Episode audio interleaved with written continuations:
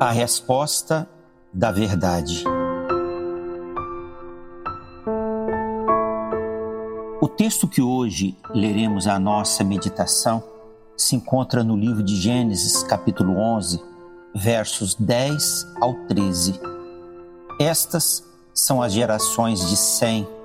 Sem era da idade de 100 anos e gerou a Arfaxade, dois anos depois do dilúvio.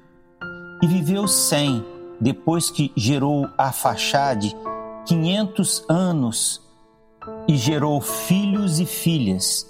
E viveu Arfaxade 35 anos e gerou a Salá. E viveu Arfaxade depois que gerou a Salá 403 anos e gerou filhos e filhas. Abençoa, Senhor, o ouvinte desta mensagem.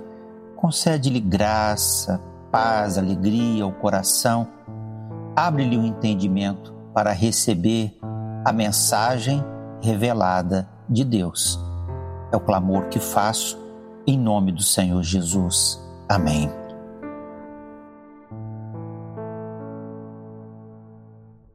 A história da Torre de Babel e o relato como o Senhor confundiu a língua dos habitantes da terra é a melhor explicação sobre a origem das línguas no mundo. E com esse relato sobre o surgimento da variedade das línguas, Deus encerra na Bíblia os capítulos das explicações sobre as origens. Assim, de forma simples e objetiva, Deus explicou como teve origem o universo, como se originou a vida na Terra, como foram criados o homem e a mulher, a rebelião do homem contra Deus e a reconstrução da terra destruída pelas águas do dilúvio.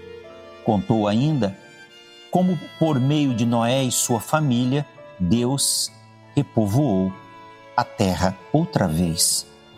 A explicação de como o Senhor dispersou os descendentes de Noé, que resistiam em atender às ordens de se espalharem pelo mundo, foi a motivação para a confusão da linguagem.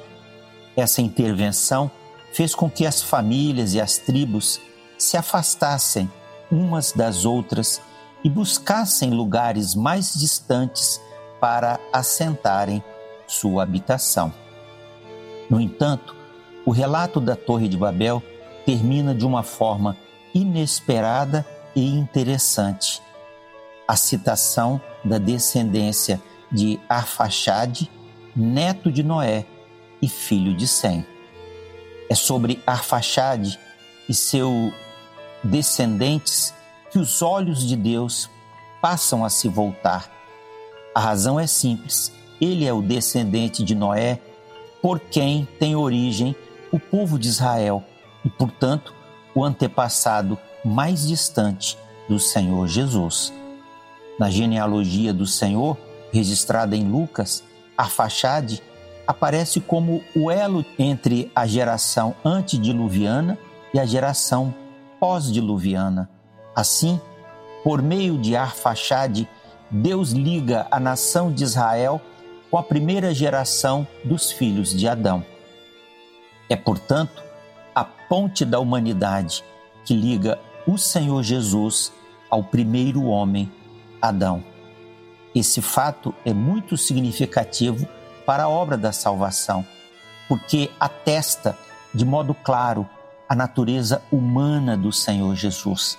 Se o Senhor Jesus não tivesse sido verdadeiramente um homem, não poderia ter morrido em nosso lugar e ser nosso substituto em pagar o preço exigido por Deus o Pai para a nossa redenção.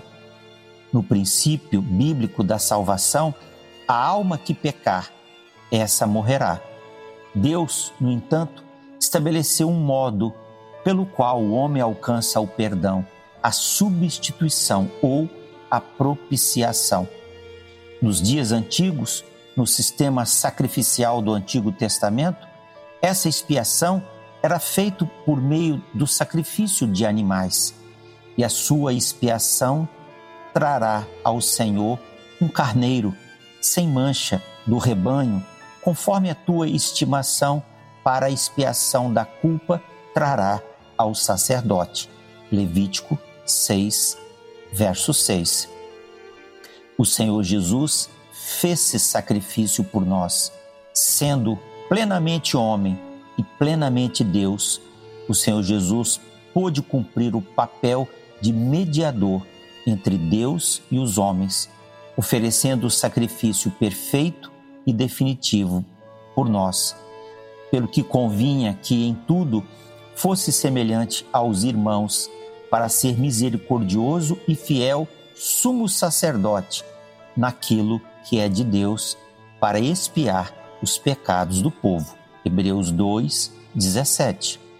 Como o Cordeiro de Deus e como o homem perfeito, o Senhor Jesus cumpriu para nós a regra da justiça de Deus e permitiu que o Pai oferecesse ao mundo a salvação pela graça, mediante a fé no seu Filho Jesus Cristo. Sendo, pois, justificados pela fé, temos paz com Deus por nosso Senhor Jesus Cristo, e pelo qual também temos entrada pela fé a esta graça, na qual estamos firmes e nos gloriamos na esperança da glória de Deus. Que Deus o abençoe.